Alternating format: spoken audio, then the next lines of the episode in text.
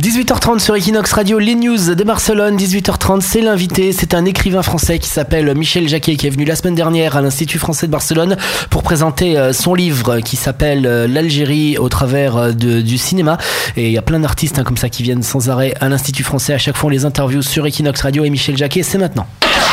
17h-19h sur Equinox Radio. C'est toutes les news de Barcelone. La guerre d'Algérie euh, au cinéma, Michel Jacquet, c'est le nom de, votre livre et vous êtes euh, ce soir à l'Institut français à Barcelone. Donc euh, bonjour, bienvenue sur Equinox Radio. Bonjour. Il y a eu beaucoup de livres hein, sur, sur la guerre d'Algérie. Pourquoi avoir choisi cet angle sur, sur la guerre d'Algérie via le 7e art? Alors moi, le choix est assez simple. Il est dans une certaine logique puisque j'ai déjà fait trois livres sur le cinéma un qui portait sur la Première Guerre mondiale, un autre sur la période de l'occupation en France, tel que le cinéma l'avait représenté, et un troisième sur la guerre du Vietnam à travers le cinéma américain. Alors il y en a même qui me disaient, il n'y a rien eu sur la guerre d'Algérie. Et je leur disais, si, il y a eu des films, il y en a même eu deux bons, L'ennemi intime et Mon colonel. L'ennemi intime a eu un succès euh, modéré, disons, et Mon colonel est passé totalement inaperçu. La guerre d'Algérie n'est pas un sujet comme les autres. C'est un sujet douloureux.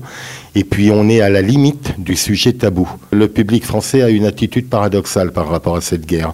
Donc ça m'a donné envie, pour répondre à votre question, de, faire un petit peu le tour du problème. D'une part, pour recenser ce qui avait été fait, et puis justement pour essayer de, m'interroger sur cette espèce euh, de complexe attirance-rejet Hein, du, public français pour cette guerre. Vous l'avez dit, on aura l'occasion d'y revenir hein, sur ce thème. C'est un peu un tabou, la guerre d'Algérie. Euh, beaucoup d'images, beaucoup d'informations étaient données par l'armée, hein, comme, dans, comme dans toute guerre. Il y a plusieurs versions d'ailleurs qui circulent. Comment on arrive à faire un bon film sur, euh, sur la guerre d'Algérie sans tomber sur l'ascension militaire? Ah ben De toute façon, entre 54 et 62, c'était totalement impossible, puisque là, la censure jouait à plein.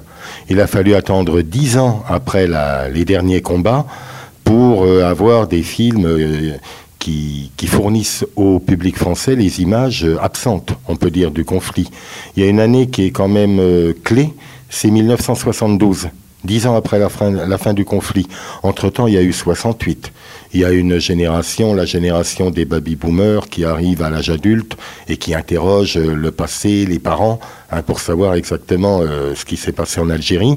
Et on a deux excellents films en 72 qui ne sont pas censurés. Avoir 20 ans dans les Aurès, de René Vautier et RAS d'Yves Boissé. Yves Boissé étant lui-même un ancien appelé de la guerre d'Algérie. Donc là, on a des images. Le public français découvre ce qu'a été cette guerre et il le découvre indépendamment justement des images qui jusque-là étaient fournies par l'armée. Pour faire un bon film, eh il faut être honnête, objectif. Alors il y a la veine, on peut dire, antimilitariste, par exemple, les deux films que je viens de citer. Il y en a un qui est tout à fait intéressant aussi, c'est un film de 1980, L'honneur d'un capitaine, de Pierre Schoendorfer, où on a quasiment la, totalité des deux argumentations possibles sur la guerre d'Algérie, puisque c'est un film qui, se déroule sous la forme d'un procès.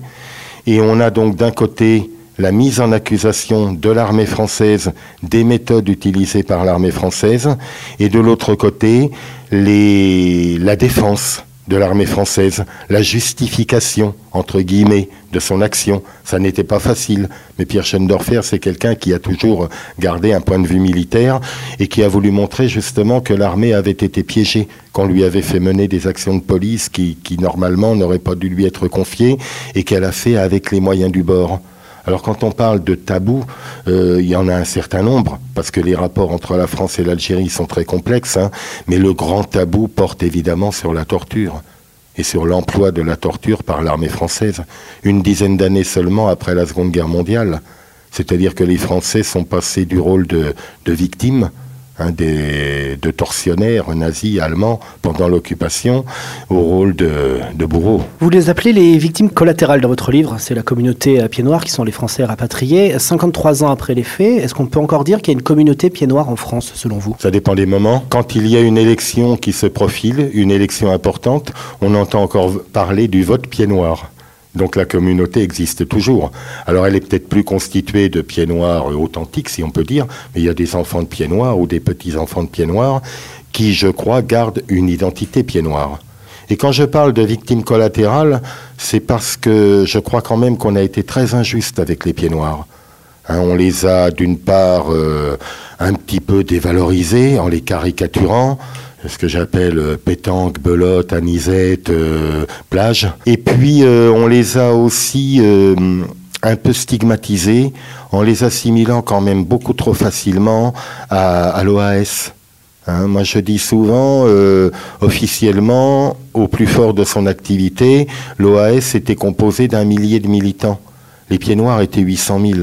Donc ils n'étaient pas tous, loin de là, membres de l'OAS. On les a également euh, facilement assimilés aux riches colons, propriétaires, alors que la grande majorité des pieds noirs étaient des Français moyens, et j'ai presque envie de dire moins que moyens, puisque certaines études montraient que le revenu moyen des pieds noirs était inférieur, à travail égal, de 25% à celui des, travailleurs français. Deux questions là-dessus, toujours sur les pieds noirs. Justement, pourquoi ont-ils euh, eu cette, cette image hein, que vous dites un petit peu caricaturale de colons et tout? Comment s'est construit cette image? Et vous l'avez dit, hein, dans les périodes électorales, on entend toujours parler du vote pied noir, surtout à droite le parti UMP ou républicain cherche à avoir le vote pied noir. Pourtant, c'est un parti post-gaulliste. Et on sait que les relations entre les pieds noirs et les de Gaulle est un peu compliquées.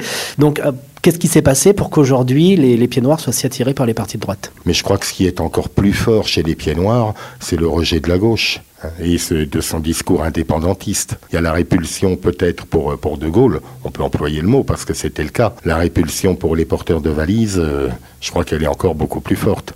Mais il est vrai qu'il se retrouve dans une situation ambiguë. Et aujourd'hui, euh, justement, euh, vous dites on les assimile un petit peu au vote euh, républicain, ex-UMP, etc. On les assimile aussi au vote FN. Peut y avoir la référence à l'OAS. Effectivement. Et là, je reviens au cinéma. On a figé la représentation du pied noir à travers la communauté juive pied noir, séfarade. Au cinéma, c'est Roger Hanin, le pied noir. Dans la chanson, c'est Enrico Macias. Tous les pieds noirs n'étaient pas des juifs séfarades. Une grande majorité de pieds noirs étaient d'origine espagnole. Euh, littérature à caractère politique, de retrouver ce qu'on pouvait dire des pieds noirs quand ils sont rentrés. Hein. Quelqu'un comme Gaston Defer euh, qui disait euh, Marseille ne sera pas Alger, que les pieds noirs retournent d'où ils viennent. Hein, on a des discours, euh, euh, un des ministres du général de Gaulle qui voulait les envoyer en Nouvelle-Calédonie. Euh, on voulait vraiment se débarrasser d'eux. Hein, ils avaient dès 1962 une image très négative. le film Le coup de Sirocco le montre très bien ça. Moi, ça me fait un peu sourire aujourd'hui quand on dit, alors à travers le discours sur les migrants là, on dit de toute façon un pays peut bien intégrer une communauté importante quand le besoin s'en fait sentir. Et on rappelle l'exemple des pieds noirs.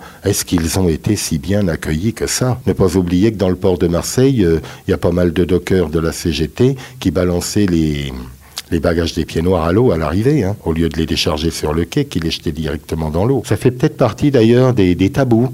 Les jeunes Français qui ont été appelés euh, ont été pour beaucoup d'entre eux traumatisés parce qu'on leur a fait faire là-bas, et se sont réfugiés eux aussi dans le silence. On est dans l'inhibition individuelle et puis dans le tabou collectif les anciens d'Algérie n'ont pas beaucoup parlé parce qu'ils ne tenaient pas à parler. Vous l'avez dit, hein, mauvaise intégration euh, des pieds noirs, tabou, etc., etc. On parle aujourd'hui beaucoup d'immigration. Il, y a des, il y a des banlieues où il y a un gros problème euh, d'intégration, aussi bien d'un côté comme de l'autre. Euh, est-ce que pour vous, c'est un lien avec la guerre d'Algérie? Est-ce que toutes les plaies de la guerre d'Algérie sont aujourd'hui, en 2015, refermées en France? Je crois qu'il y a la complexité des rapports entre la France et l'Algérie, et notamment euh, le problème des, enfin, je, vais dire problème quand même, hein, le problème des binationaux ou de la communauté algérienne en France qui est quand même euh, extrêmement nombreuse, et de l'intégration difficile de cette communauté à la société française. Peut-être que les jeunes Algériens éprouvent les mêmes difficultés que les jeunes Français à s'intégrer dans la vie euh, sociale, professionnelle. Et pour eux, il y a une position de repli qui est évidente, hein, c'est le ressentiment contre l'ex-puissance colonialiste. Michel Jacquet, La guerre d'Algérie au cinéma, un livre qu'on retrouvera hein, probablement à la librairie française de Barcelone, la librairie Jaime. Et merci d'avoir été sur Equinox Radio. C'est moi qui vous remercie. 17h-19h sur Equinox Radio. C'est toutes les news de Barcelone.